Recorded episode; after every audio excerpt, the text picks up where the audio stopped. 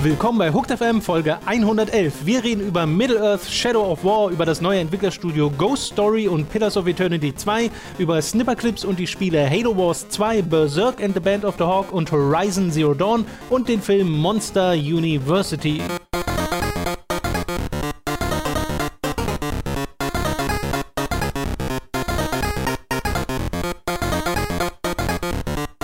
Robin, ich glaube, das ist, das wird einer der Podcasts, die, glaube ich, uns beiden mit am schwersten fallen, weil Ja. wir könnten gerade beide jeweils zu Hause sitzen und ein bestimmtes Spiel spielen, über das wir noch nicht ausführlich reden können. Mhm. Und wir, wir haben beide gerade vor diesem Podcast festgestellt, dass das Redepotenzial über dieses Spiel enormst ist. Mhm.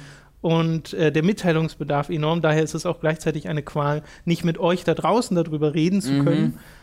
Und gleichzeitig dann auch halt, dass wir jetzt hier sitzen und über andere Spiele reden müssen, weil die. Ja, das war der Podcast patreon.com slash hooked. Vielen Dank fürs So Zuhören. bin ich auch dafür, äh, ja. Wir sehen uns nächste Woche. das war muss es auch mal geben. Das würde ich auch noch mal kurz in Kontext setzen. Beim letzten Livestream an Donnerstag gab es diese, diesen Druck im Hintergrund auch Das schon. stimmt. Äh, und wir haben das wie die professionellsten aller Moderatoren einfach wegmoderiert, während es in mir gebrodelt hat. Ich habe gezittert und geweint und gelacht Wobei, und da, alles. fiel, da fiel es mir noch nicht so schwer. Jetzt ist ja schon ein Wochenende dazwischen Ja. und wir haben schon Erfahrung in diesem einen Titel gesammelt. ja, Und das heißt, ich weiß ganz genau, was ich da ja. gerade, was zu Hause auf mich wartet. Mhm. Und es ist einfach das Beste. Mhm. Ja, dieser Final Fantasy 15 Patch war wirklich ganz cool. Ne? Finde ich auch. Endlich Mit kann ich Schokobos-Rennen, gehen.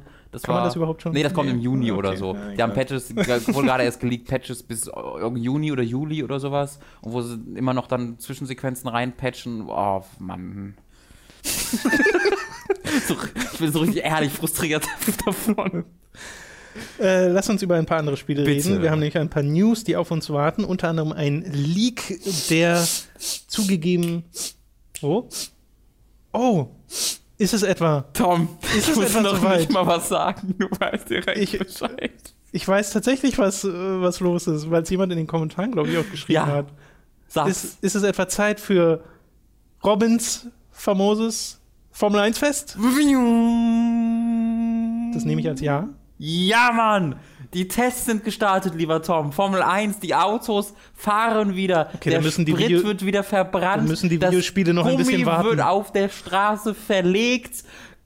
Autos fahren im Kreis, liebe Leute. Es ist wieder soweit. Also äh, Reifen, wenn Reifen. Gummi auf der äh, Straße. Reifengummi, verlegt? weil die fahren und dann bleibt das Gummi von dem so, Reifen du meinst, auf den okay. Straßen. Das war kein Ich dachte, da sitzen jetzt. Leute und haben das. Nein, nein, nein, nein, nein, das ist nicht korrekt. Formel 1 ist wieder am Start und es ist sehr aufregend, Tom, denn es hat sich so viel verändert. Die Reifen, die haben jetzt hinten so Reifen, die sehen aus wie, wie, Reifen wie haben Truck, Reifen. sondern, nee, die, Autos, die Autos, die hinteren Reifen der Formel 1 Autos sehen jetzt aus wie so Trecker. Traktoren So großes Reifen, Profil oder weil was? die so dick sind und so Ach breit. so. Die sind jetzt doppelt so breit fast wie die Vorderreifen. Allgemein sind die Autos jetzt viel breiter. Die haben alle so Haiflossen hinten. Das sieht so voll voll Sci-Fi-mäßig aus. Bei manchen sieht es richtig scheiße aus, bei manchen sieht es aber richtig geil aus. Die, die Motoren hören sich anders an. Voll viele, oder es gibt ja so viele Teams, gibt es ja nicht, aber so einige Teams haben ihre Lackierungen komplett verändert. Mercedes ist jetzt, oh, äh, McLaren, Entschuldigung, McLaren ist jetzt orange, Tom.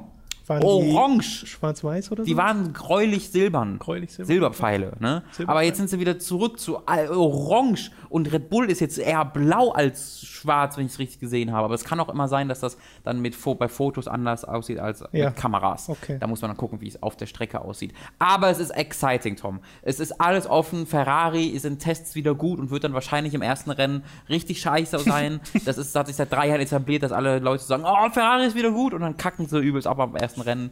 Äh, es sind schon zwei Renault-Teams auf, auf der Strecke liegen geblieben mit Motorenproblemen. Mercedes, äh, nein, ich sag mal Mercedes. McLaren hat schon wieder Motorenprobleme wie im letzten Jahr. Es ist herrlich. Ich freue mich sehr, das wollte ich nur kurz sagen, der, der, das Mercedes-Auto, also wirklich das Mercedes sieht phänomenal aus, weil die haben, Tom, lieber Tom, die haben so eine kleine Haiflosse nur. And, die, alle anderen haben so eine richtig kantige, große, die bis Ja. zum Mond geht und die haben nur so eine kleine angedeutete Haiflosse und das sieht oh, richtig Ist das stylisch einfach aus. Aerodynamik dann? Ja, genau, Ja, genau, okay. weil, weil halt die äh, ganzen Sachen so verändert wurden. Deswegen, Ja. ist, äh, die Autos sind das erste Mal seit vielen, vielen Jahren jetzt wirklich komplett anders als im Vorjahr.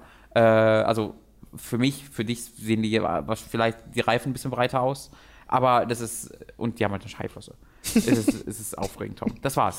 Sehr gut. Das war ein kleiner Teaser sozusagen Yes. für das, was da noch kommen mag Yes. bei Robins famosem Formel 1 Fest. Sehr gut.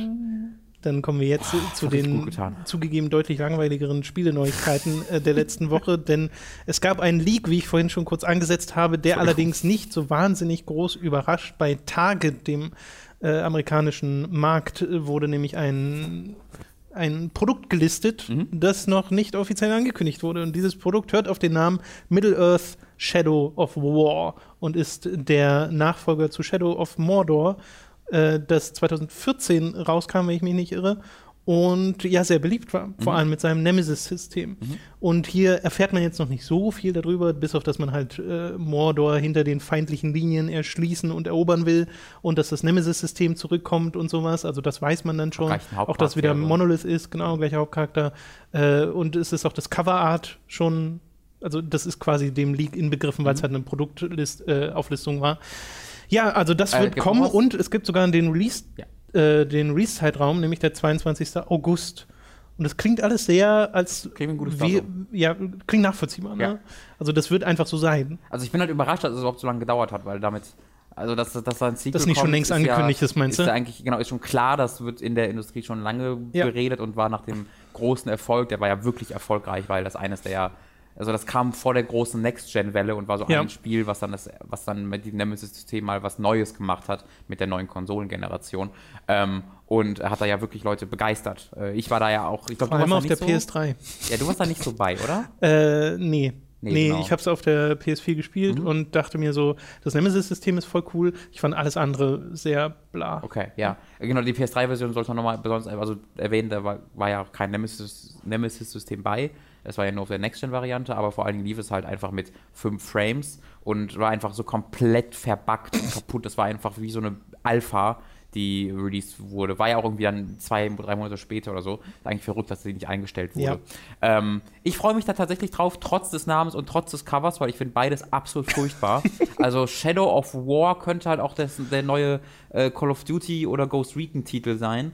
Ähm, Shadow of Warfighter oder so. Ähm, Middle, weil das, so Middle Earth ist so draufgepappt, so, so Das heißt fand- jetzt die das, Serie. Das fand ich schon beim ersten komisch, dass es Middle Earth Doppelpunkt Shadow of Mordor heißt und nicht einfach nur Shadow of Mordor. Ja. Weil das hätte vollkommen gereicht. Na, da, da hätten sie halt jetzt das Problem, dass sie bei Shadow of War keinen Richtig, äh, aber da Herr der hätte man- Ringe Zusammenhang Ja, haben. wie wär's denn mit Shadow of Mordor 2?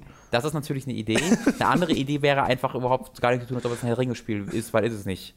Also, das ist halt, das heißt, das hat halt Ja, so die Namen. Lizenz müssen sie schon mit reinbringen, wenn sie sie haben. Ja, genau, Weil das, halt ist die ja. Verkaufsargument. Die haben halt so Namen aus Herr der Ringe, Ja. aber dieses ganze Spiel hat ja nichts so von der Geschichte her und überhaupt gar nichts mit Herr der Ringe am Hut. Und Leute, die sich mit Herr der Ringe auskennen, bekommen ja einen halben Kollaps, wenn die sehen, was, was da so mit dem Universum gemacht wird. Okay, das habe ich gar nicht Ähm, mitbekommen, wie da die. Ich selbst kenne mich da auch nicht Die genug aus, aber ich habe da so ein paar Beiträge gelesen von so Leuten, die sich halt darüber kaputt gelacht haben, dass das Herr der Ringe sein soll. Ähm, es soll ja Middle Earth sein. Äh, das finde ich ein bisschen komisch, äh, könnte man auch darauf verzichten. Ich glaube, ich finde, worauf man auch verzichten könnte, ist auf die Hauptcharaktere, weil die herzlich egal waren im ersten Teil. Allgemein die Geschichte war ein großer Schwachpunkt von Shadow Mhm. of Mordor. Ähm, da hätte man, finde ich, durchaus mal einen Schritt äh, nach vorne machen können und vielleicht mal einen interessanter, vielleicht spielst du jetzt einen Ork. Hm, sowas hätte ich zum Beispiel Vielleicht ist das gefunden. halt im Gesamtspiel auch wieder egal, weil die aufkeimende Geschichte durch das Gameplay war ja das, was sich Ja. die Leute erzählt haben, Ja. ne? wie ich Org XY begegnet bin und dann nochmal, Mhm. als er Rache an mir üben wollte und sowas. Und das werden sie ja hier nochmal machen. Was ich da mal kurz empfehlen möchte, für alle Leute, die es nicht gespielt haben und das mal versuchen wollen nachzuempfinden, sucht mal nach Video Games Awesome und äh, Middle Earth da nach so einem Highlight-Video, weil ähm, der, äh, das ist halt ein Let's Play-Channel quasi, äh, ein bisschen anders präsentiert, aber ein sehr cooler, gefällt uns beiden sehr, sind wir beide große Fans von. Ähm, und äh, er hat dort eine über mehrere Dutzend Stunden oder doch, ich glaube schon, dass es über, über das eigentlich so eine komplette Spielerfahrung war, sich mit einem Ork so angelegt und das war halt ein normaler Grunt am Anfang und der am Ende zu einem riesigen Warlord wurde, weil er immer wieder äh, so gut war. Ähm, und das ist super, wie er sich dann dabei aufregt und äh, gleichzeitig aber auch versucht, ihn zu pushen. äh, so eine Mischung aus beidem. Das ist, äh, das ist sehr, sehr, sehr, sehr, sehr, sehr unterhaltsam und das zeigt so ganz wunderbar, wie das Nemesis-System funktioniert, wenn es so funktioniert, wie es soll. Weil das ist natürlich immer ein bisschen Zufallssache. Bei dir hat es ja, glaube ich, nicht so geklappt. Dass sich da irgendwas Einzigartiges entwickelt hat. Naja, doch hätte es mit Sicherheit. Ich fand halt nur das Gameplay drumherum nicht spannend genug Ja. oder die Welt nicht spannend genug. Ja. Das Nemesis-System ist wirklich halt das Highlight. Mhm.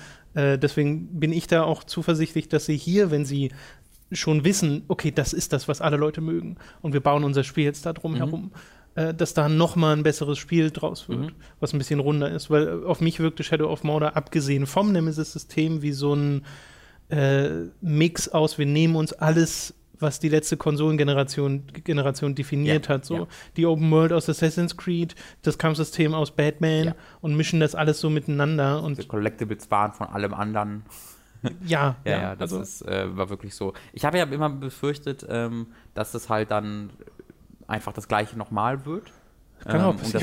das, das kann auch passieren noch, dass es halt drei Jahre nach Release, Ja. nach dem ersten Teil kommt, äh, macht mich ein bisschen optimistischer, Mhm. weil das zeigt schon, dass sie nicht einfach nur eine neue Map gebaut haben, Ja. äh, sondern sich da irgendwo Gedanken gemacht haben oder sie mussten den, die Entwicklung neu starten letztes Jahr und es ist doch genau das gleiche nochmal.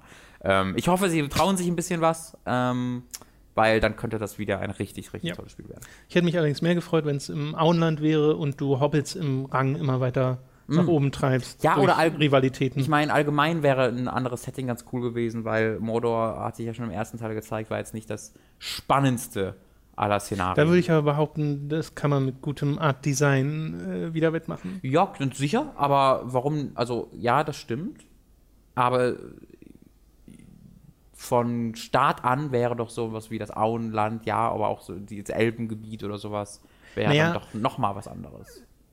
Ja, also am besten ist halt Mittelerde, wenn du mehrere, mehr als nur einen Ort bereist. Ja. Weil dann äh, hast du halt auch abwechslungsreich. Weil nur Auenland wäre genauso langweilig wie nur Mordor. Hm. So auf Dauer.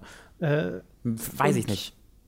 Weil nu- Gut. nur, nur riesige Wiesen und schöne Natur ist, finde ich halt an sich spannender und abwechslungsreicher als graubraunes klar, Ding. aber da glaube ich wiederum ist halt wirklich das Artdesign von äh, Shadow of Mordor nicht so stark gewesen, weil Ja, nichts von, diesen, von dieser Welt ist irgendwie einprägsam gewesen, stimmt, ja. von den irgendwie, dass du mal so Landmarks hast oder sowas. es gab ja sogar später, du bist ja auf eine andere Map gekommen und die war ja, Ja. sogar grasüberwachsen und äh, schöner, aber das hat, das hat sich bei mir gar nicht im Kopf festgesetzt, weil das irgendwie Nee. trotzdem in seiner Schönheit sehr bland, wie nennt man es auf Generisch. Deutsch? Generisch langweilig war, ja. das Journalistenwort. ja.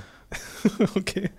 Machen wir mal das weiter. Gigawort. Das wurde uns damals immer so Äh, nachgehangen. nee, das war, ja genau, generisch und noch irgendwas. Krude oder so? Echt nicht? Also ich Nee, weiß es gab noch, gab noch so ein paar andere, andere Worte.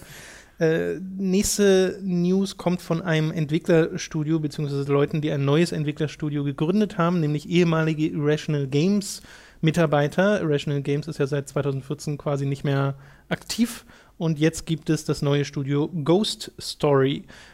Wie gesagt, angeführt von Ken Levine, äh, Sean Robertson ist dabei, der Art Director war, äh, Don Roy als Producer, alles ehemalige Irrational-Leute und noch ein paar andere. Inzwischen sind auf der Teamseite, glaube ich, über 25 Mhm. Leute gelistet. Und sie schreiben dort, ohne jetzt schon ein Spiel angekündigt zu haben, weil so weit sind sie noch nicht, sind in Konzeptphase und sowas äh, und machen Prototypen, dass aber ihr, äh, ihr Fokus ist, storybasierte, immersive Spiele zu machen und das ist ja ein bisschen das, was wir erwartet haben von ehemaligen oder erwarten würden von ehemaligen Irrational Games Leuten und vor allem von so jemandem wie Ken Levine. Deswegen ist das, glaube ich, keine große Überraschung. Bei Ghost Story übrigens beim Namen äh, steht auf der Webseite, gibt es so ein FAQ, wo Mhm. sie sagen, warum Ghost Stories? Naja, weil die halt äh, spannend sind und uns das an unsere Mission erinnert. Gut. So, es war so ein Zweisetzer, wo ich so Gut. dachte, hm, gu- gut, okay, gute Erklärung. ähm, das ist jetzt ja auch keine große Überraschung, weil dass, sie das, dass es das Team gibt, das gibt, das ist ja schon bekannt, seit Irrational eigentlich äh, geschlossen wurde. Die haben ja Irrational geschlossen mit der Begründung Ken Levine, Levine, wird Levine oder Levine ausgesprochen? ich sage immer Levine, ich weiß, Okay, bin mir aber nicht ich sicher. Weiß nicht. Ähm, dass der halt ein kleines Team Ja. äh, führen will, weil ja Irrational Games, ich, wurden die 100 Mann oder mehrere 100 Mann stark, waren auf jeden Fall sehr, sehr groß. Ähm, und er wollte halt ein kleineres äh, Team führen, äh, mit das kleinere Spiele oder andere Spiele zumindest machen kann. Ähm, und äh, deswegen wurde halt Irrational äh, im Grunde, wurden, wurden die aufgelöst oder gibt's, gibt's noch, gab es die noch? und sind Äh, ich bin der Meinung, sie wurden 2014 aufgelöst. Okay. Ähm, ich glaube es nämlich auch. Äh, und jetzt haben sie natürlich, jetzt haben sie halt endlich diesem diesem Team einen Namen gegeben und eine Präsenz gegeben. Und tatsächlich, sie managen ja wohl auch die Bioshock-Lizenz weiter, was ich ganz interessant fand. Das haben sie dabei geschrieben, dass sie sich um die Social-Media-Kanäle von Bioshock kümmern und sowas. Also die sind schon auch noch bei 2K dabei und äh, sind jetzt auch so ein bisschen die federführende Hand der Bioshock-Welt. Nicht, weil sie jetzt Spiele machen da drumherum, sondern weil sie einfach, sie, diesen, das sind die Leute, die mit der Bioshock-Community kommunizieren, wo sie, was sie ja echt gesondert erwähnt hatten, was ich ganz interessant finde. Ähm, kann echt toll werden. Also so ein, ja? Ich wollte nur einschieben, vielleicht ist aufgelöst doch falsch, weil wenn man so ein bisschen nachschaut, geht einfach nur hervor, dass es halt Irrational Games war ein Studio von 2009 bis 2017. Mhm. Und ab jetzt sind sie halt ja, sowas. Ghost Story Games. Ja, genau. Das war, Aber sind halt krass geschrumpft. Es wurden quasi Leute halt größtenteils alle gefeuert von ja. Irrational Games. Es sind 14 Leute irgendwie übrig geblieben genau. damals und die sind jetzt wieder auf irgendwie ein paar 20, 30 Leute angewachsen und haben sich jetzt dann endlich einen, einen neuen Namen gegeben. Ähm, ich weiß noch, da waren ja, da gab es ja auch damals ein bisschen Gerede in der Industrie, weil das natürlich auch eine ähm, naja, ist ja durchaus eine, eine Aktion erstmal, nachdem man jahrelang an sowas wie Bioshock Infinite arbeit, arbeitet, es zu einem riesigen Erfolg macht, es kommt mega gut an, verkauft sich gut und dann freut man erstmal all die Leute, die es gemacht haben, äh, wer, kurz nachdem die dann mit dem letzten DLC fertig waren, weil man halt was Kleineres machen will. Ähm, das ist natürlich auch eine Sache, der man durchaus kritisch gegenübergestellt sein kann. Ähm, aber ich kann das auch aus einer kreativen Sicht durchaus nachvollziehen. Yes. Ich glaube, da war noch ein bisschen mehr dahinter, dass 2K Games auch engagiert war, den Leuten neue Plätze zu geben. Ja, also auf jeden Fall, ja. Äh, und so, also ja, dass das nicht so äh, Tschüss, Leute. Nein, nein, nein, war es nicht. Also das war schon, äh, es wirkte schon so, als ob da, ich meine, da wurden auch diese ähm, Job Dinger, Messen gemacht, quasi für sie, dass halt ja. Leute, äh, gab ganz viele Unternehmen sich in, in den Räumen von 2K äh, vorstellen konnten und sowas. Also ich bin mir sicher, ich, ich bin mir da, meine mich auch zu erinnern, dass sie da alles dafür getan haben, dass mhm. sie da einen flüssigen Übergang haben. Nichtsdestotrotz hinterlässt halt natürlich ein bisschen yes. einen doofen Nachgeschmack. Ghost Story müssen wir also uns mhm. dran gewöhnen. Nicht das mehr Irrational super. Games, sondern Ghost Story. Ich sehr drauf, was ich Höchstwahrscheinlich etwas kleineren Spielen, mhm. aber storygetriebenen Spielen. Und vielleicht muss sich dann Ken Levine nicht mehr diesem Zwiespalt äh, hingeben zwischen, er will eine Story erzählen, muss aber einen Ego-Shooter machen. Genau. Äh, sondern es muss kein Ego-Shooter mehr sein. Genau, weil wenn jetzt ein Ego-Shooter, wenn das jetzt ein Ego-Shooter wird, dann wäre ich sehr verwirrt, weil das wäre komisch. Sei das wird sowas wie Backups. Äh, kleiner das ist dann ja auch echt relativ dabei, weil wenn du schon 25 Leute hast, ähm, da kannst du auch große Spiele mitmachen, die halt dann nicht Bioshock groß sind, ja. aber durchaus, ähm, naja, dem, den Ansprüchen eines Candy Wing gerecht werden können. Genau, ich denke auch. Pillars of Eternity 2 haben wir bereits darüber berichtet, dass es gecrowdfundet wird und jetzt auch erfolgreich wurde mit einer sehr erfolgreichen Zahl von 4,4 Millionen US-Dollar, was es zum erfolgreichsten Kickstarter, nicht Kickstarter, Crowdfunding-Projekt seit 2015 macht. Denn 2015, wir erinnern uns, gab es dieses kleine Spiel namens Shenmue 3, mhm. das, ich gucke nochmal kurz nach, 6,3 Millionen Dollar hatte. Achso, aber das war, also das war ein erfolgreicher. Ja, ja, genau. Okay. Deswegen das erfolgreichste seit okay, okay. 2015. Die sind auch fick, oder? Genau. Ja. ja. Den Double Finding. Und äh, das hat sehr gut geklappt. Die haben ihre Ziele da mehr als erfüllt, weil ich glaube, nur 1,1 war mhm. das Ziel. Äh, Pillars of Eternity 1 hatte knapp 4 Millionen, ich glaube 3,9 noch was mhm. waren es. Und da freue ich mich sehr drüber, weil Pillars of Eternity 1 war großartig und ich freue mich, dass es mit Pillars of Eternity 2 jetzt weitergeht, sogar innerhalb der Story mit übernehmbaren Speicherstand mhm. und so. Das ist einfach Super. Das ist auch irgendein cooler Untertitel, Deadfire oder sowas. Deadfire, oder? Yes. Oh, das ist so ein, das ist, weil das ist ein Untertitel, den ich mir halt von Call of Duty erwarten würde. Deadfire. Aber bei so, so einem mhm. Fantasy-Setting finde ich das, weiß ich nicht, das wirkt so cool und so interessant, was, was das ist. Yes. Das finde ich gut. Yes, yes, ähm, hast du das durchgespielt, den ersten Teil? Ja. Okay, dann wird es ja besonders Den DLC gut. allerdings noch nicht. The White March. Ah, White March den hat Dani durchgespielt und mochte den auch. Mhm. Äh, ist jetzt aber, glaube ich, nicht essentiell für die ja. Story. Also da ist die Hauptstory definitiv wichtiger. Und eine ganz kleine News noch, nämlich die des Snipper Clips. Mhm. Das bisher beste Spiel, das wir auf dem Preview-Event mhm. neulich äh, spielen konnten, dass das bereits zum Release der Switch kommen wird. Fuck yeah. In Europa zumindest. Wie, ist das jetzt auch für Amerika bestätigt? Ja, wurde auch für, wurde okay, für Amerika ja. bestätigt. Äh, endlich gibt es einen Grund, die Switch zum Release zu kaufen für Snipper Clips. Das, das, und wenn, Zwei Gründe? Naja, wenn ihr eine View habt, einen Grund. Oh, stimmt. Wenn, ihr, wenn ihr keine Wii habt, zwei. Wenn ihr eine Wii habt, habt ihr einen Grund, die Switch zu kaufen, nämlich Snipperclips. Aber das ist ein sehr guter Grund, Das ist ein sehr guter Grund. weil Snipperclips einfach Hammer ist. Also da hatten wir so viel Freude dran, aber wir, und wir waren halt auch sehr, sehr gut, muss man dazu sagen. Wir waren halt auch Ja, das hat ja direkt zur Freude beigetragen. Richtig, weil wir halt so klug sind. Ähm, generell im Leben ist das ja auch Robin schön. und ich sind sehr gute sehr Snipperclips. kluge Menschen auch. ähm, da freue ich mich sehr drauf, das mal in einem, im, im Stream zu spielen. Ja, Oder unbedingt. auf Time to 3 oder so. Ähm, weil das hat auch Potenzial, wo man sich dann, wo man, wo man wütend werden kann auf den anderen. Aber ich, da- das Spiel ist so schön und so nett und so freundlich, das, Ja, ja, ich, es macht auch einfach Spaß zuzuschauen, Ja. wegen diesen kleinen Animationen und den, der Mimik dieser geometrischen Form, Mhm. die man da spielt. Äh, Freue ich mich sehr drauf. Aber man kann auch mal erwähnen, wenn wir gerade kurz mal bei Switch sind, ähm, wir haben ja noch keine Version, wir haben auch noch kein Zelda oder sowas da, wir haben Nee. noch nichts bekommen leider. Ähm, aber die Zelda-Previews sind alle, alle enthusiastisch. Also ähm, da ich habe mir noch nichts angeguckt, ich habe nur diesen happy drüber. Konsens mitbekommen. Ja. äh, weil ich mich ja auch nicht spoilern lassen will. Mhm. Wir haben allerdings, also am Freitag müsste unsere Switch kommen, Mhm. wenn uns Amazon nicht äh, versetzt. Und äh, eigentlich auch unsere äh, Rezensionsexemplare für sowas wie Zelda Mhm. oder One to Switch oder hoffentlich dann auch Snipperclips, äh, sodass man da, wenn alles glatt läuft, einen Stream zu machen kann am Mhm. Freitag. Den werden wir auch noch mal separat ankündigen, aber es kann halt passieren, dass das auch nicht passiert. Genau. Äh, dann müssen wir uns mal überlegen, was dann die, der Plan B ist sozusagen für den Tag. Äh, aber das erfahrt ihr dann. Verehrte Zuhörerinnen und Zuhörer, das waren die News. Es folgt der Hörbuchtipp der Woche. Passend zum Nachfolger von Shadow of Mordor legen wir Ihnen diese Woche die Hörbücher zur Herr der Ringe Trilogie ans Herz. Wie wäre es etwa mit Die Gefährten, damit Sie sich endlich nicht mehr vorwerfen lassen müssen, nur die Filme gesehen zu haben? Über unseren Affiliate-Link audible.de slash hooked können Sie bei audible.de ein kostenloses Probeabo abschließen und erhalten ein Hörbuch Ihrer Wahl kostenlos, das Sie über die Dauer des Probemonats hinaus auch behalten können. Warum nicht also erneut in Mittelerde eintauchen mit audible.de slash hooked? Das war die Werbung.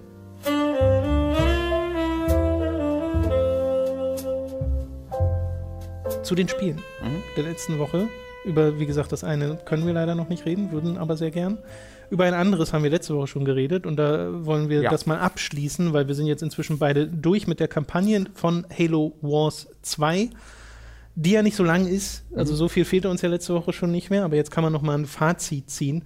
Und bei mir hat sich äh, an der Meinung zum Spiel an und für sich wenig geändert. So auf spielerischer Ebene finde ich das äh, total toll, wie das Echtzeitstrategie auch mit Controller umsetzt und hatte auch an den letzten Missionen noch Spaß. War gerade eine davon war sehr schön anspruchsvoll, die andere nicht. Dafür war die ein bisschen spektakulärer und die Cutscenes, äh, auch die Cutscene, die man dann zum Schluss noch kommt, äh, sahen halt auch wieder super aus.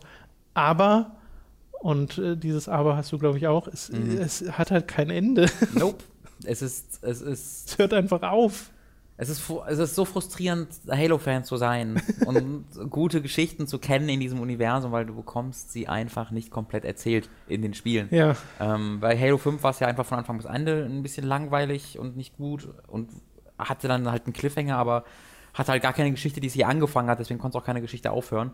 Ähm, und bei Halo Wars 2 ist es halt einfach so, dass es eine sehr, also es macht halt vier, fünf Schritte zurück im Vergleich zu Halo 4 und 5, wo es dann äh, eine sehr, sehr simple Geschichte versucht zu erzählen. Du landest auf, einer, auf einem fremden Planeten, beziehungsweise einer fremden Installation, nämlich der, der Arche. Äh, dort ist ein Bösewicht, Atriox, töte Atriox und entkomme, Ende. Mehr ist da nicht tatsächlich. Ähm, aber das ist gut, weil das ist eine gut präsentierte Geschichte, trotzdem eine simple Geschichte. Das war ja in Halo 1 auch so. Ähm, das war ja auch eine Halo- simple Geschichte im ersten Halo. Okay, du meinst wirklich den Shooter. Ja, ja, Ja. ich meine im, im ersten Halo. Halo Wars 1 war wiederum recht komplex mit Okay. Shield Worlds und so. Aber das, aber das erste Halo war ja auch eine wirklich, hat eine coole Prämisse gehabt und diese coole, simple Prämisse dann bis zum Ende ausgespielt und gut war.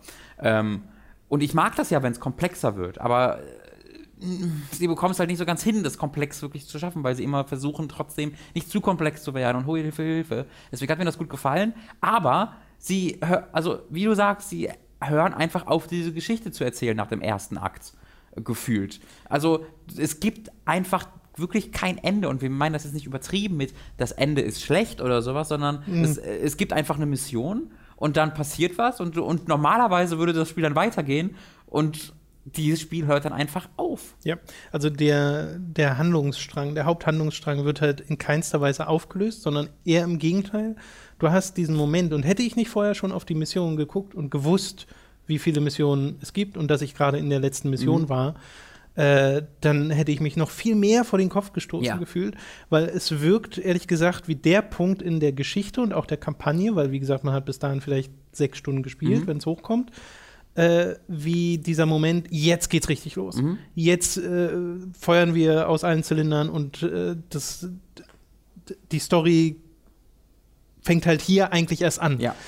Aber sie Genau hört halt, hat Halo- Halo sie 5 hört halt auf. Genau, Und Halo 5 in Halo 2 am Ende gibt es ja auch diesen Moment, Mhm. äh, wo sich ganz viele Fans beschwert haben, dass das einfach aufhört. Und das war aber, finde ich, ein klassischerer Ja, Cliffhanger, Äh, wie du ihn ab und zu mal siehst in Geschichten, weil das hier ist kein Cliffhanger. Das, also mir kommt zumindest nicht so vor, äh, weil es auch nicht inszeniert ist wie ein Ende. Du hast halt diese Cutscene, die läuft, und danach hätte problemlos die nächste Mission starten können, aber Mhm. Genau. stattdessen laufen halt die Credits Genau. auch so mit einem ganz ungeschickten Cut. Ja, genau, das ist, was ich letztes Mal schon erzählt habe bei, wo war denn das?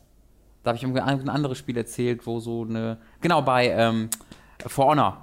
Die haben das ja auch, so, da, ja, da, da habe ich ja erzählt, dass, es, dass Ja, das Videospiele so oft machen, dass so eine, einfach so, und dann kommen die Credits, ohne dass irgendwie die Musik episch anreicht. Und das macht Halo Wars 2 genauso, dass du einfach so denkst, ja, ja, okay, what? Und die Credits sind da. Ähm, und nach den Credits macht es dann auch so eine Post-Credits-Cliffhanger-Szene, die halt auf Halo 5 anspielt. Ähm, aber, aber Mensch, Mensch. Gerade bei sowas, wer, also wer kann denn garantieren, dass jetzt ein Halo Wars 3 kommt? Diese Geschichte ist jetzt einfach völlig, steht einfach völlig im Raum.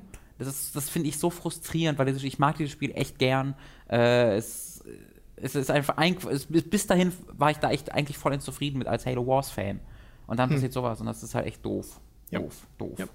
Also ich schätze mal, da war dann einfach Zeit oder und oder Budget zu Ende. Und dann wurde halt gesagt, so bis hierhin weiter schaffen wir es nicht. Ich finde, das wäre der ideale Punkt gewesen in anderen Echtzeitstrategiespielen, wo man halt die Völker gewechselt hätte.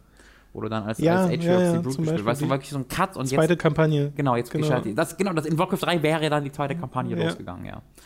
Kommen wir DLC. Aber das ist eigentlich ein ganz guter Vergleich. Ihr müsst euch vorstellen, in Warcraft 3, äh, wenn das Spiel nach der Menschenkampagne zu Ende gewesen wäre, Ja, genau. das ist äh, vom Umfang her und vom Gefühl einer abgeschlossenen Story her das, was Halo Wars Ja. 2 ist. Weil eigentlich fühlt es sich an, als ob da noch zwei Kampagnen kommen müssen. Ja, ja, ja. das ist halt äh, eine sehr verpasste Chance. Und ich weiß auch nicht, ob man hier damit rechnen soll, dass da DLC kommt, weil das kann ich mir nicht vorstellen. Nee, weil warum eigentlich die Story, wenn sie fortgesetzt wird, muss ja auch mit den Cutscenes und sowas fortgesetzt werden. Ach nö, da kann man günstig ein paar Dialoge reinhauen und dann. das wäre das wär sehr lame. Das wäre doof, ne? Ja. Ich möchte noch ein bisschen über Berserk and the Band of the Hawk reden. Das habe ich nämlich in der letzten Woche ausführlich hergespielt, aber noch nicht ansatzweise durch, weil ich habe mal nachgeschaut, das Spiel geht wohl auch eine ganze Meile, so 20 Stunden ungefähr sein. Äh, und ich habe jetzt die Hälfte davon sozusagen gespielt. Und habe ja im Livestream im letzten auch schon recht ausführlich darüber geredet, auch wie ich das Spiel finde. Deswegen empfehle ich den hier nochmal und fasse mich etwas kürzer. Äh, da reden wir beide ja auch nochmal separat ein bisschen über Berserk, die Geschichte, den Anime, den Manga und so. Äh, ich mag sehr gern, dass Berserk seinen ersten Storystrang, den Golden Age Arc, mit Szenen aus den drei Anime-Filmen erzählt, Mhm. weil das super funktioniert. Dieser Kontrast aus äh, sehr linearem Storytelling und dann ab und zu mal so einer Schlacht. Äh, und die Schlachten machen mir auch Spaß, weil ich finde, dass Berserk und dieses Muso-Gameplay ganz gut äh, zusammenpassen und es einfach eine Freude ist, mit Guts durch diese Gegnermassen zu schnetzeln. Äh, was ein bisschen schade ist in der Kampagne, dass die meisten Missionen, ich glaube, ich hatte bisher eine oder zwei, in denen ich Charaktere wechseln konnte und die, in den meisten kann ich nur Guts spielen. Ja. Äh, Im Free Mode, den es ja dann so separat gibt, wo man einfach alle Maps nochmal spielen kann, da kann man dann aussuchen, wen man will. Also im Nachhinein hast du dann noch die Möglichkeit, all die anderen Charaktere zu spielen. Aber in der Story wirkt es so und ich weiß ja, was noch kommt. Wenn sie sich daran weiterhalten, dann wird man halt einfach nur Guts spielen die ganze Zeit und dann halt im Free-Mode oder im Eclipse-Modus äh, die anderen. Der Eclipse-Modus, den habe ich noch nicht mal angefangen, deswegen kann ich euch gar nicht sagen, wie der ist und auch nicht so richtig, was der ist. Das ist im Wave-Mode. ja, Ja. Klingt, klingt auch danach. Habe ich, wie gesagt, noch gar nicht reingeschaut. Aber es ist halt, ich habe halt den, den Berserk-Fan-Bonus Mhm. dabei. Und freue mich deshalb die ganze Zeit darüber, mal bestimmte Gegner äh, visualisiert zu sehen oder die verschiedenen Kampfstile der Charaktere äh, mitzuerleben, weil ein Griffiths sich auch ganz nicht ganz anders spielt, weil die, du drückst ja immer die gleichen Knöpfe. Entschuldigung, der Mann heißt Aber- Griffith! Griffith. Der wird immer nur Äh, geschrieben. der spielt sich trotzdem sehr viel schneller als Guts und so muss es auch sein. Mhm. Und es macht halt Spaß, wenn der so mit seinem, der hat ja eher so einen Degen, mit dem Mhm. er kämpft und so nach vorne sticht und mega schnell ist, während Guts ja immer mal braucht, um sein Riesenschwert zu schwingen und so. Äh, Und beides ist auf seine Art sehr befriedigend, genauso wie diese ganzen Special Moves und dass du, wenn du dann Sot spielst, so einen der Dämonen, der sich dann noch verwandeln kann und das wurde dann auch spielerisch umgesetzt, dass der sich verwandeln kann, das finde ich super. Äh, aber es ist halt, es ist halt sehr Dynasty Warriors Standard von dem, was ich so mitbekommen habe, ohne jetzt zu wissen, was das letzte Dynasty Warriors groß Special gemacht hat. Aber ich habe ja sowas wie Hyrule Warriors gespielt und da wirkt es so, als ob sie deutlich mehr noch so am Rand dazu machen an Modi. Hyrule Warriors hatte, hatte ich so wirklich am Anfang dieses Gefühl, dass ich überwältigt bin von Inhalten, weil einfach so viel drinsteckt in diesem Spiel. Da ging es mir allerdings auch so, dass mich das ein bisschen ermüdet hat, das Gameplay. Und ich finde, es hat nicht ganz so gut gepasst zu Zelda, wie es jetzt zu Berserk passt. Äh, die Brutalität tut dem Spiel außerdem auch noch sehr gut. Dass einfach, gerade wenn du in den Frenzy-Modus gehst, der sich halt auflädt, wenn du kämpfst, äh, da fliegen halt die Körperteile links und rechts rum, bleiben halt nicht sonderlich lange liegen, deswegen wirkt es gar nicht so mega irgendwie abstoßend oder sowas, obwohl es das ja an und für sich total ist. Aber das Trefferfeedback ist halt trotzdem da. Ja. Weil wenn du mit Guts Schwert durch so eine Gegnermasse durchschwingst und deren fliegen all die Torsos ab, ist schon ein bisschen cool. Ja. Äh, aber halt auch, also das ist das, was man kriegt. Nicht mehr und nicht weniger, aber wenn einem das Spaß macht für 20 Stunden, dann es ist halt das perfekte Spiel zum Entspannen. Ich habe das richtig gemerkt am Dienstag, äh, Mittwoch und Donnerstagabend, als ich das gespielt habe, dass ich da richtig äh, nach so zehn Minuten in so einer Phase bin, wo ich, da kann mich nichts mehr aufregen, da bin ich dann einfach so, ach, das ist gerade schön entspannt, hier ein paar Leute Mir ist jetzt gerade was aufgefallen, dass Earth Defense Force ein Fernkampf-Musu ist. Eigentlich schon, ja. Ja, ja. Vielleicht habe ich Also, meinen Kopf noch nie gehabt, aber jetzt gerade ist es. Die Ähnlichkeit ist vorhanden. Du kämpfst dich halt durch Massen von äh, Viechern in immer recht gleich designten Missionen und hast halt Freude daran, dass sie alle so wegflummeln. Können wir da nicht darauf mal gucken, dass vielleicht ein paar Sci-Fi-Franchises wie, wie also Earth Defense Force Spiele bekommen? So wie Musu die ganze Oh. Zeit noch äh, so Schwert. So EDF Franch- Doppelpunkt und dann irgendwie. Ja, oder halt, ähm, weiß ich nicht, was ist denn ein cooles. Oder nee, Quatsch, äh, wenn du äh, zum Beispiel. Coruscant Defense Force. Genau, ich wollte gerade sagen, einfach statt Earth immer den Genau. jeweiligen äh, Planeten Genau. oder so ein. Das, da, ein da kann man, was gibt's denn da für coole Sci-Fi-Settings? Äh, 2001 Defense Force. Space Odyssey. Und dann musst du halt schwarze Monolithen wegschießen. Warum Hier, denn nicht? Wir hatten Warum Shadow of nicht, Mordor? Middle, Middle Earth Defense Force. Orks, Orks Da, ja, da wäre ja wieder eher Musu Das passend. stimmt, das ne? wäre eher Muso. Das müssten eher Sci-Fi-Sachen sein. Warhammer hast, hast Defense schon Force würde, würde also Warhammer 40k Defense Force. Da, ich, da bin ich doch, also, Das ist an und für sich sehr schade, dass, also jetzt bin ich tatsächlich traurig, dass es das noch nicht gibt. ja, ich Hm. auch. Hm. Mich selbst traurig gemacht. Entschuldigung. Red doch lieber ein bisschen über Horizon Zero Dawn. Äh, nur ein bisschen tatsächlich. Wurde mal, ich dachte, es wurde mal Zeit, dass wir noch mal ein Wort verlieren, weil das, stimmt. ging ja bei uns tatsächlich so komplett Ging sehr vorbei. unter. Es tut Wir uns haben- auch leid, weil ich mag das eigentlich. Ich auch, aber es ist halt auch ein bisschen egal gewesen uns. Ja. So, obwohl wir uns darauf durchaus gefreut haben, aber auch bei dem Ausblick auf 2017 haben wir das ja einfach. Also ich habe es gar nicht, ich habe es gar nicht bewusst übergangen, sondern ich habe einfach vergessen. Ja. Ähm, und äh, dann dachte ich mir, gerade bei den sehr, sehr, sehr positiven der Resonanz, äh, dachte ich mir, okay, dann muss man sich das jetzt doch nochmal angucken. Und wir hatten sie auch schon vorher angefragt tatsächlich. Wir haben es aber Also leider wir hätten es auch so oder so gespielt. ja, genau, wir hätten so oder so gespielt, aber äh, durch diese Resonanz habe ich halt nochmal ein bisschen mehr Motivation bekommen. Problem war leider, dass wir es recht spät erst bekommen haben im Vergleich zur internationalen Presse. Wir haben es halt letzte Woche Freitag bekommen, glaube ich. Ähm, und da war schon ein gewisses anderes Spiel da, das dann halt leider Gottes natürlich äh, Vorrang hat. diverse Prioritätsklassen weiter tut. oben. ähm, aber ich habe tatsächlich äh, auch nochmal in, äh, in äh, Horizon reingeguckt. Äh, interessant, also ich habe selbst nur ein bisschen gespielt, weil ich habe mit einer Freundin gespielt und äh, das war ganz interessant, weil sie nicht so viel mit, also am PC mehr und Controller war noch ein bisschen neu, aber das ging bei Horizon sehr, sehr schnell, weil Horizon hat ein sehr, sehr cooles, cooles Tutorial. Ähm, das muss man wirklich mal besonders erwähnen, weil das halt A, cool in die Story integriert ist, das ist ja immer besonders gut, aber ähm, wie es seine Geschichte währenddessen erzählt, ist ein bisschen besonders, denn du startest das Spiel tatsächlich als kleines Mädchen. Hm. Äh, du spielst Aloy als kleines Mädchen, wie sie quasi ihre Ausbildung von ihrem Ziehvater so beginnt. Ähm, und dieses kleine Mädchen ist so unfassbar cool und sympathisch. da ging mir das Herz bei auf, weil die so hm. richtig, weil die ist so, die ist zwar, die ist einerseits so schüchtern und vorsichtig, aber mega trotzig und selbstbewusst. ähm, und äh, ein, so, ein kleines Detail ist halt, ihr Ziehvater ist halt auch sehr, sehr, sehr warm und warmherzig und freundlich, aber dann halt auch schon so eine gewisse Härte. Ja. Weil, hey, du, er bringt seiner sechsjährigen Ziehtochter, so Tochter gerade ja. bei, wie man Roboter-Dinos tötet. Da musst du schon ein bisschen Disziplin haben. Ähm, und äh, der sagt immer Follow. Also der sagt nicht Follow me oder sowas, sondern ja. er sagt immer am Ende seines Satzes Follow. Und dann geht er weiter. Äh, und die trottet und die hat so eine super sympathische Laufanimation, wo sie so halb stolpert, halt wie so kleine Kinder halt laufen. Das ist voll toll. Ähm, und am Ende dieses, diese, dieses Tutorials ähm, wird sie wird halt geärgert von anderen, von anderen Kindern, weil sie halt so eine ausge sind so ausgestoßene Outcasts ähm, und sie werden halt von den Stammesmitgliedern halt, die dürfen nicht mit ihnen sprechen und die Kinder von diesen Stammesmitgliedern bewerfen sie dann mit Steinen.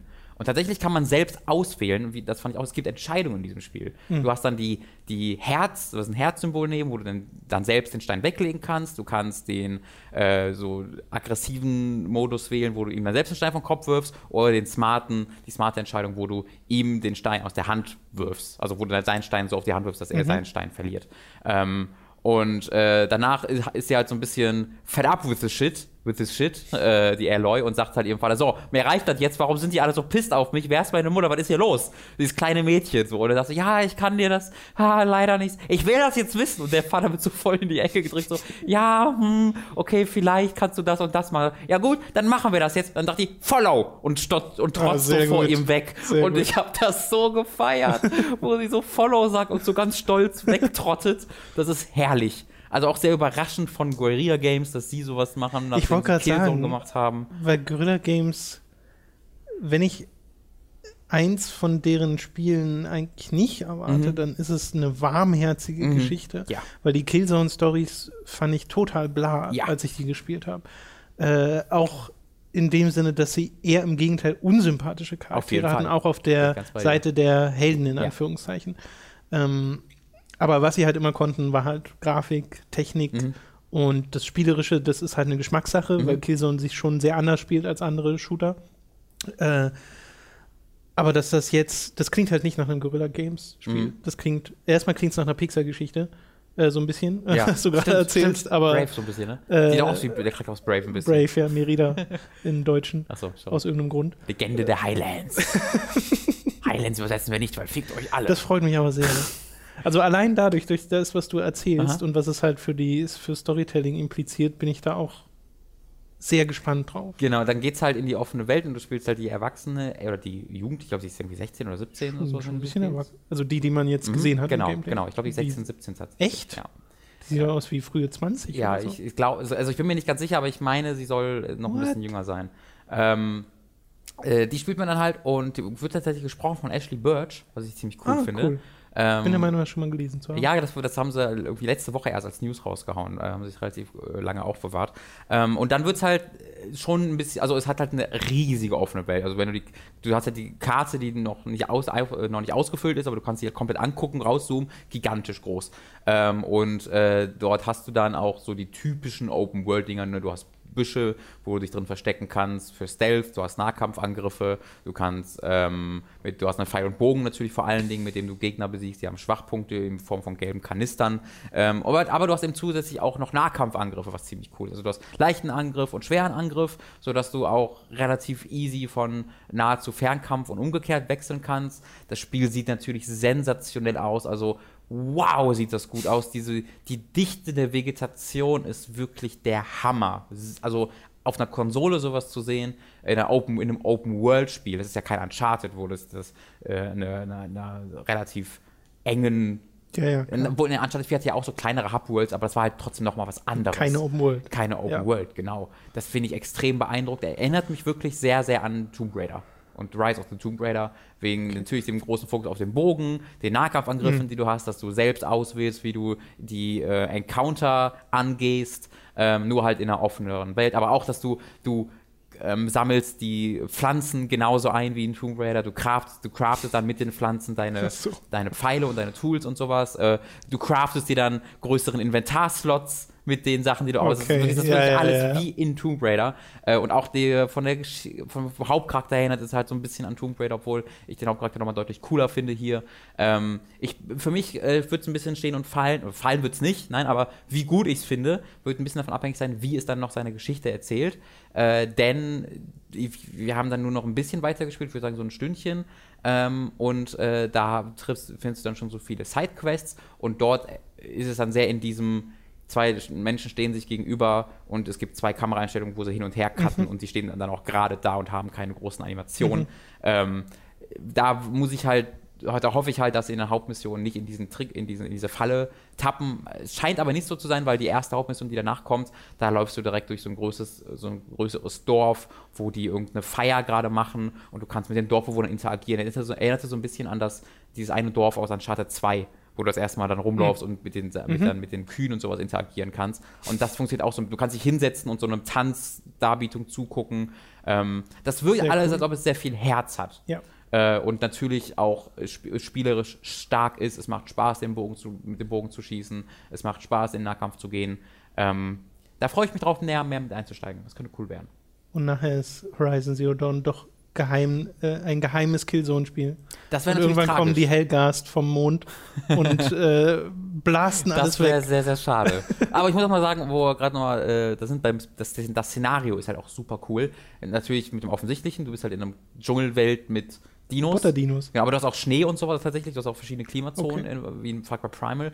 Ähm, aber direkt am Anfang vom Spiel bist du halt in so einer alten Ruine von einem modernen Büro oder Bürogebäude oder irgendeinem Wissenschaftsding, ich weiß nicht genau, was das war, aber in so einer Postapokalypse diese modernen Geräte alle völlig verstaubt und halb zerfallen zu sehen und dann haben wir versucht heraus, okay, ist das eine Kaffeemaschine gewesen? Das ist halt, das hat so wieder was eigenes. Ähm, das, das ist echt cool. Das ist wirklich cool. Schön. Ja. Das klingt alles sehr, sehr ansprechend. Genau. Und ich finde es gleichzeitig nicht traurig und gleichzeitig traurig, dass Horizon inmitten all dieser anderen Spiele gerade kommt. Mhm. Äh, weil, wie gesagt, wir spielen halt gerade ein Spiel, was ich absolut großartig finde und was ich nicht zur Seite legen werde, bis ich es durch habe. Mhm. Äh, und dann Horizon wird sich gleichzeitig mit Zelda danach um meine Aufmerksamkeit Ja. äh, wird Und darum kämpfen dem müssen. kleinen Mass dann Mä- kommt. ja, das kommt erst Ende Da März. kommt aber, das Ende? Auch. Äh, ja, also Okay. ich glaube, das ist zumindest noch ein bisschen. okay. Aber ja, es ist einfach krass, was für Spiele gerade rauskommen. Persona. Wie vollgepackt der Anfang dieses Jahres ist. Mhm. Wirklich der Wahnsinn. Und auch, dass wir jetzt schon Spiele dabei hatten, wo wir sagen, das ist richtig, richtig gut. Ja, ich werde heute, also dieses Jahr werde ich auf jeden Fall früh anfangen, eine GOTY-Liste zu machen, damit ich nicht, weil äh, am Ende des Ja, Jahres ja. ist es immer schwierig, sich an all die Sachen von, die hab elf Monate her sind. Ich habe das im letzten Jahr schon gemacht, das mache ich dieses Jahr auch, Ja, dass das- ich die ganze Zeit schon tracke, was ich spiele. Auch Hammer. die Spiele, die ich nicht, die nicht 2017 Mhm. Rausgekommen sind, weil ich ja zum Beispiel Resident Evil auch durchgespielt Ja. habe. Den ersten. Gut, das soll es gewesen sein zu den Spielen dieser Woche. Du wolltest noch kurz reden über einen Film, etwas random, Ja. aber egal, über Monster University. Ja. Den habe ich auch noch nicht gesehen. Ich mag Monster AG sehr gerne. Habe aber bei. Monster University halt immer gelesen, als er rauskam. Der ist halt, der soll halt nett sein, äh, aber jetzt nicht so gut, dass man den jetzt unbedingt sofort aufsuchen und gucken. Das stimmt auch, das stimmt auch. Aber wie gesagt, den gibt es halt auf Netflix und Mhm. deswegen kann man sich den eigentlich ganz gut weggucken. Ähm, und das ist halt ein Pixar-Sequel. Das heißt, es ist ein sehr guter Film. Es ist ein sehr guter Film. Ich habe da viel, viel bei gelacht. Mhm. Äh, hat eine coole Botschaft äh, wieder am Ende des Dinges. Aber ähm, du merkst halt natürlich schon, dass es das Sequel ist, dass da da ist halt nicht so viel Seele bei. Merkt man, finde ich einfach. Oder, oder man, man redet es sich ein, das kann auch sein. Aber ich hatte das Gefühl, das zu merken, dass es dann noch, dass es dann deutlich mehr auf Slapstick geht, als andere Pixar-Filme das machen, weil das halt ähm, eine Art von Humor ist, die äh, recht easy geht, wenn man, wenn man ein bisschen talentiert ist in dem, in dem Bereich. Ähm, und es ist halt ein Unterschied. Also diese Film, so ein Film wie Monster University oder meinetwegen auch Findet Dory, ist für mich ein offensichtlicher Unterschied zu so Filmen wie Inside Out oder Wall-E. Da ist was, da ist, da ist ein bisschen mehr noch hinter als nur ein lustiges äh, und ein gutes Sequel. Ähm, aber ich wollte das halt besonders erwähnen, weil es mir halt doch deutlich besser gefallen hat, als ich dann nochmal Okay. dachte, weil ich dachte, es gefällt mir dann so gut und dann vergesse ich es. Aber nein, es hat mir schon echt sehr, sehr gut gefallen. Ähm, sehr, also wirklich, wirklich lustig, hat in seiner Geschichte so einige Twists. Ähm, Twist ist zu viel gesagt, aber sie, Okay. sie, die geht in andere Richtungen, als ich dachte. Also regelmäßig dachte ich mir so, ja, okay, jetzt passiert das und das und am Ende sind sie dann geläutert. Ja, so. ja. Aber es passiert halt andere Sachen. Und die Message ist eine andere.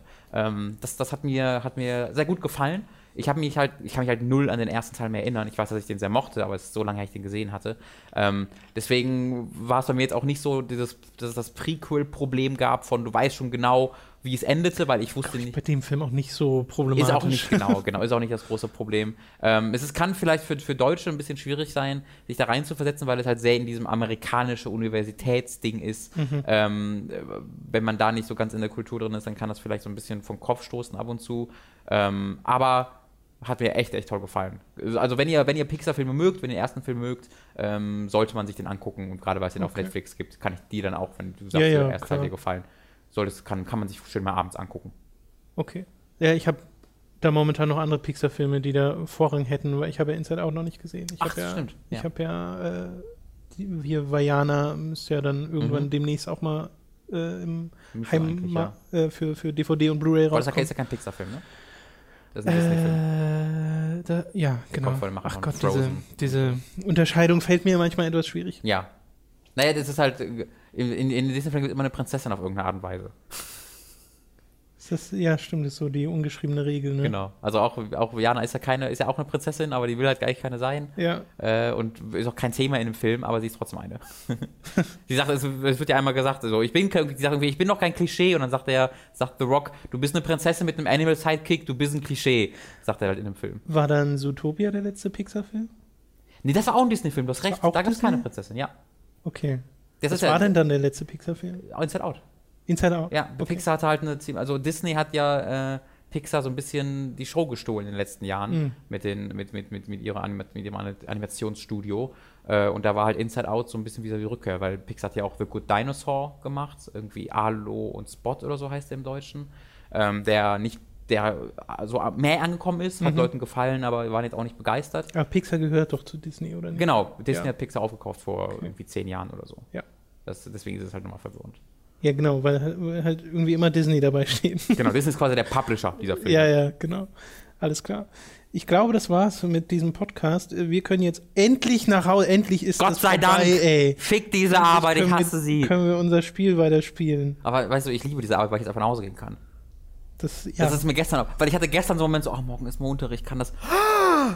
du kannst ja, Bin ja, ich habe ja eine kannst ja Firma. machen, was du willst. Und es ist gleichzeitig auch noch sowieso die Arbeit. Also Ja. du musst das ja machen, um darauf folgend Sachen zu produzieren. Äh, und du bist ja tatsächlich derjenige von uns beiden, der bei dem Spiel, über das wir nicht reden dürfen, äh, die Elgato-Aufnahme Genau, macht die ganze Zeit. Genau. Und ich habe, ich glaube, ich habe mittlerweile sieben Seiten Notizen. Weil ich mir halt wirklich die ganze Zeit.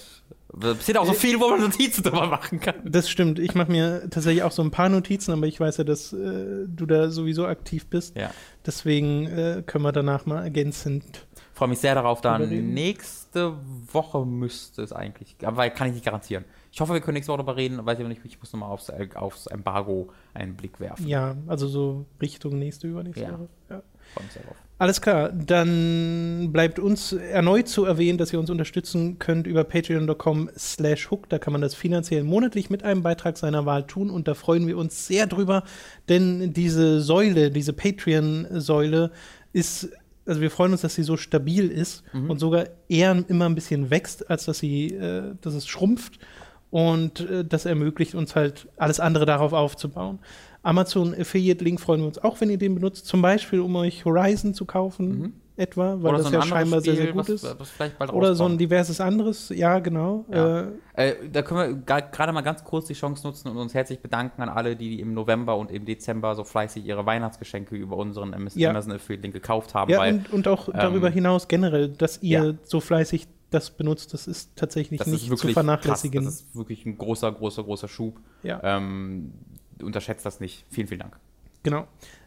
Audible.de wurde ja in der Mitte schon mal erwähnt. Nochmal kurz die Erinnerung: Audible.de ist der Schuckt für ein kostenloses Probeabo. Auch das ist ein Affiliate-Link. Und gibt es sonst noch was? iTunes kann man uns noch äh, positiv ja. bewerten. Vielleicht haben wir nächste Woche noch drüber. was Neues, was wir mit auflösen können. Genau. Und Twitch Prime gibt es auch noch. Yes!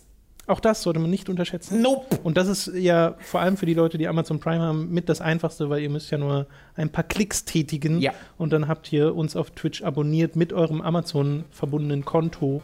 Und da freuen wir uns auch sehr drüber. Vielen Dank fürs Zuhören und bis zum nächsten Mal. Und ich freue mich sehr, sehr, sehr auf die nächsten Wochen, wenn wir mit euch endlich über dieses Spiel reden können, weil meine Güte gibt es da viel drüber zu reden. Ich will nach Hause. Yes. Tschüss. Tschüss.